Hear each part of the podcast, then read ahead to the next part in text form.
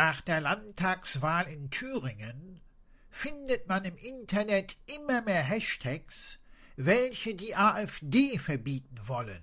Es ist ja auch furchtbar, dass eine rechte Partei zweitstärkste Kraft in diesem Bundesland geworden ist. Aber gerade das ist ein Grund, warum es keine Lösung sein kann, die AfD zu verbieten. Warum das denn nicht?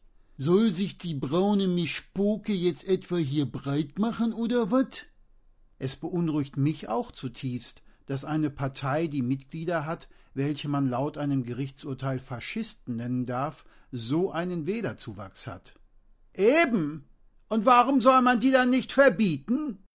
Weil fast ein Viertel der Wähler in Thüringen diese Partei gewählt hat. Wenn man die AfD jetzt verbietet, würde man diese Stimmen ignorieren, und so sehr uns das Wahlergebnis auch nicht passen mag, eine Demokratie kann nur funktionieren, wenn sie ausnahmslos alle Wählerstimmen berücksichtigt. Und was soll man dann deiner Meinung nach tun?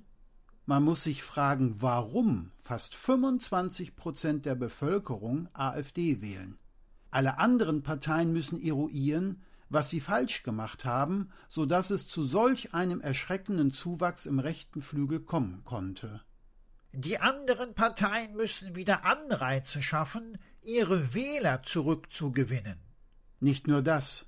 Man muss sich mit der Frage beschäftigen, warum gerade in unserem Land mit unserer Geschichte wieder so stark rechts gewählt wird.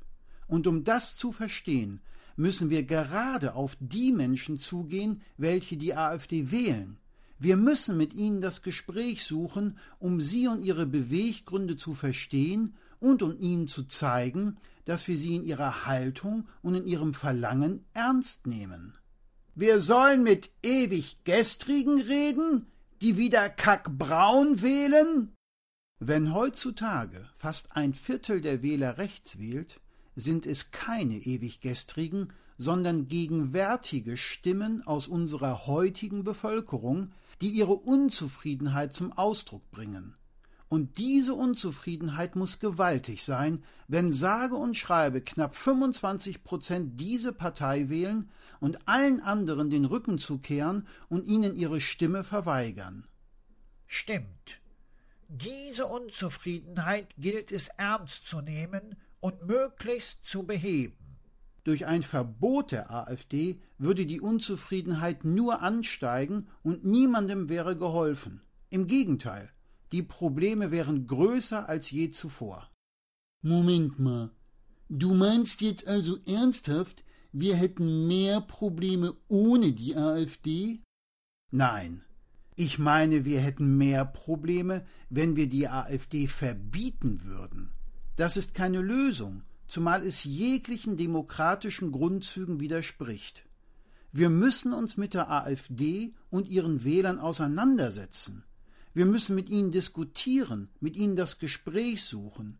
Wir können sie nicht einfach ignorieren, übergehen und verbieten. Die AfD ist rechtmäßig gewählt. Und so schwer uns das auch fällt, das muss eine Demokratie akzeptieren und aushalten. Sonst ist es keine Demokratie mehr, wenn sie unliebsame Wahlergebnisse durch Verbote null und nichtig macht. Vor allem, wo soll man da die Grenze ziehen? Wen würde man später verbieten? Verbote sind zutiefst undemokratisch. Und wenn wir anfangen, mit Verboten die AfD zu bekämpfen, sind wir keinen Deut besser als diese rechten Hetzer und Hassprediger. Also heißt es, dass die Politiker mit Argumenten und vor allem Taten vorgehen müssen, um die AfD-Wähler zurückzugewinnen. Nicht nur die Politiker, wir alle sind gefragt. Das ist ein Problem der gesamten Gesellschaft, welches somit ausnahmslos alle in unserem Land betrifft.